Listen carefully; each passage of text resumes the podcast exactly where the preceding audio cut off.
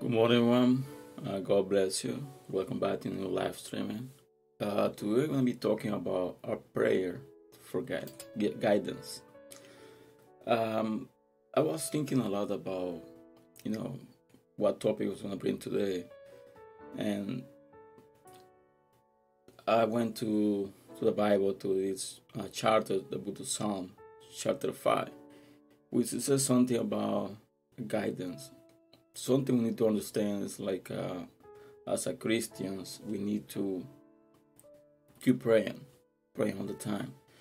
Uh, we need to have a communion with God. Like uh, you know, He's the one who knows the best thing for us. So we need to know God. We need to know God a different way.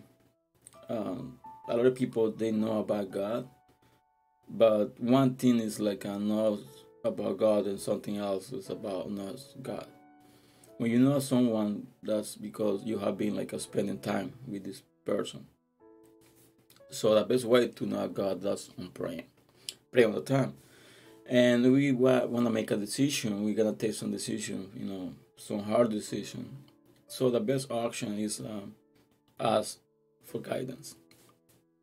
So the book of psalm chapter 5 verse 1 to 3 says i give ear to my words o lord Consider my meditation, give help to the voice of my cry, my King and my God. For to you I, I will pray, my voice you should her in the morning, O Lord. In the morning I will direct it to you and I will look up. So the Bible said like in the morning. The best time for praying that's in the morning. Why? You might say like a what the base the base time is, is in the morning. You can do in the afternoon what can do it you know on on the night. In the morning you wake up with uh, all the energy. In the morning you wake up like uh, you know after have the sun rest. You have been sleeping like uh, over like uh, the, the whole night. So when you wake up you wake up with uh, your mind clean your mind like uh, open. And then when you have a pray and then that's more easy to understand what God is telling to you. What's happening? You praying like a during. We gotta be praying all the time. The Bible says we need to keep praying all the time. All the time, we need to keep praying. But that issue became like uh, when you have a lot of problems. When you have become like a, uh, you know, you during the day, during the war, you have having a hard time during the day, and then that became like a little bit hard, you know, to pray that's why the best the best uh, occasion to pray that's in the morning. In the morning, you know, you go to you wake up. You know, sometimes like uh, you start praying. You know, give thanks to God for everything, for the good beginning. You know, for the the new day, for everything happen. And some people, what they do is like uh, they wake up, they take a shower, they get ready, they dress up, and then they pray they have a time of prayer. They do it before they go to work or they go to school, whatever, you know. And that's a routine we need to keep like a doing it all the time, you know, to keep like a close to God, to keep like our understanding that word of God. We need to be praying. We praying all the time for guidance, and that's why like uh, the psalm is saying like. Uh, Give her to my word, oh Lord. You're giving like a prayer, you're giving like a worship to God you know praying is not only about like uh, asking god for something asking god to give you something but asking god like uh, you know only asking.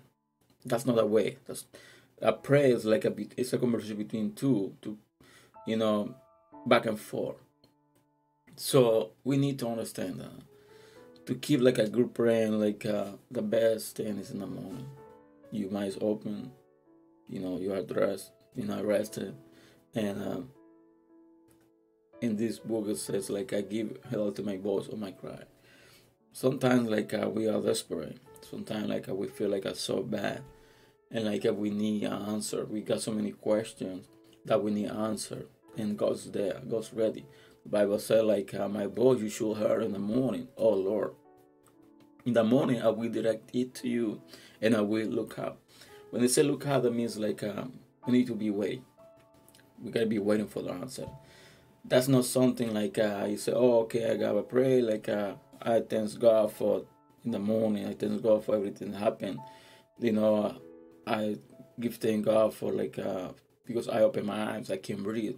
I give like a thanks to God because I saw my family, I saw my, my kids, I saw my wife, I saw every single you know person in my family waking up well.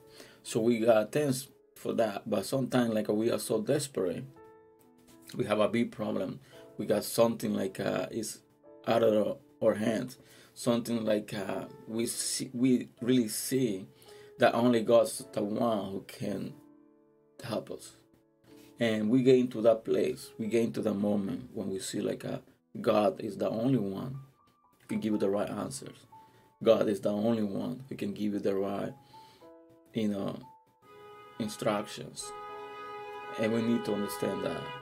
We need to understand like a God is the only one. He created us. You know, He made us. So He knows exactly how our heart is, how our mind is. We need to keep praying.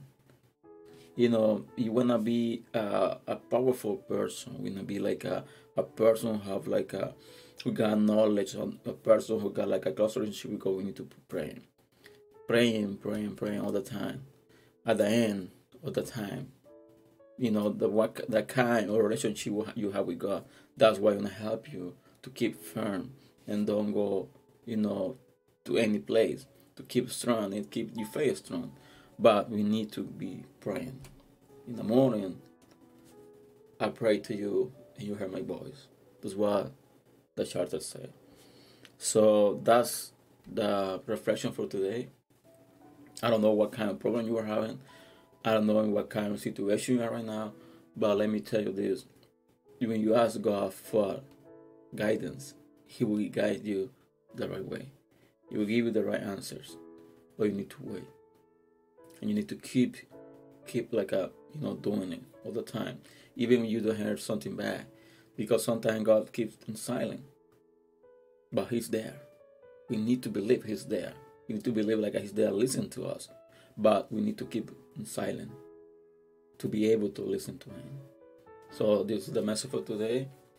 I hope I've been blessed to you and I ask to share this video. That's the case. And I'll see you next Saturday, uh, 6.30, the new live streaming. So